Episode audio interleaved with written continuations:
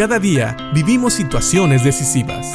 La Biblia nos da seguridad, nos anima y nos instruye. Impacto Diario con el doctor Julio Varela. Muchos de nosotros tenemos autos o nos hemos subido a autos y sabemos que para llevar un auto a algún lugar tenemos lo que llamamos un volante.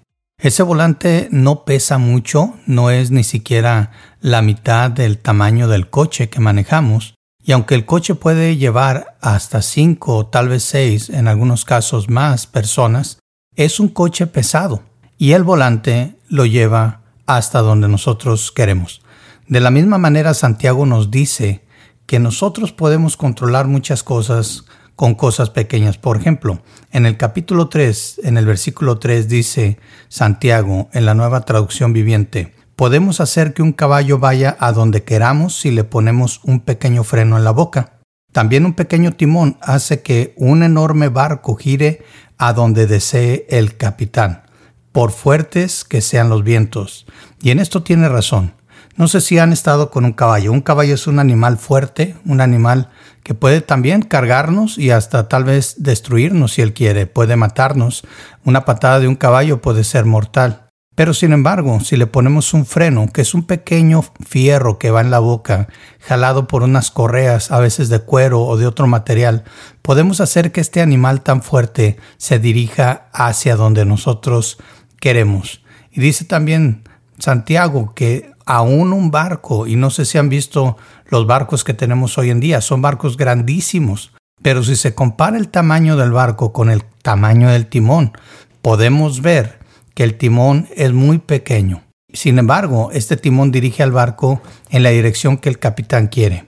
¿Qué nos quiere decir Santiago? Que a veces nosotros pensamos en la lengua como algo pequeño. Sin embargo, nuestras palabras pueden cambiar muchas cosas, pueden animar pero pueden destruir. Pueden demostrar amor o pueden expresar odio. Pueden también dirigirnos a lugares donde no queremos. Y pueden también, si no tenemos cuidado, hacer que la gente tenga una imagen de nosotros que no es real o tal vez sí. Y lo preocupante sería que la gente tome una imagen real de nuestras palabras cuando nuestras palabras no son agradables delante de Dios. Si recuerdan, habíamos visto a Jesús hablando en Mateo acerca de las palabras. Y Jesús vuelve a decir aquí de esta manera, hablando todavía de las palabras, en el versículo 33 del capítulo 12 de Mateo, Jesús dice, a un árbol se le identifica por su fruto. Si el árbol es bueno, su fruto será bueno. Si el árbol es malo, su fruto será malo. Y este versículo viene precisamente antes del versículo que leíamos ayer, cuando dice que de la abundancia del corazón habla la boca. La nueva traducción viviente dice de otra manera, dice, pues lo que está en el corazón determina lo que uno dice. De esta manera la lengua puede llevarnos a lugares tal vez donde no queremos si no sabemos controlarla. Vamos a seguir hablando de la lengua, un miembro pequeño que puede cambiar el giro de nuestras vidas y puede destruir o puede tal vez edificar si la usamos bien. Y recuerda, tengamos cuidado de lo que hay en nuestro corazón, porque al final eso es lo que la lengua va a expresar.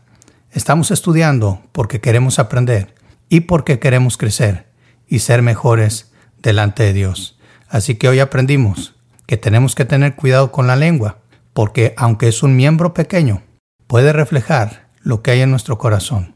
Pero tengamos más cuidado, porque si lo que hay en nuestro corazón, como dice la palabra, no refleja un árbol que da buenos frutos, entonces tenemos que cuidar primero el interior para que nuestra lengua exprese lo que hay en nosotros y así podamos glorificar a Dios, dando buenos frutos, por los cuales el Padre sea alabado.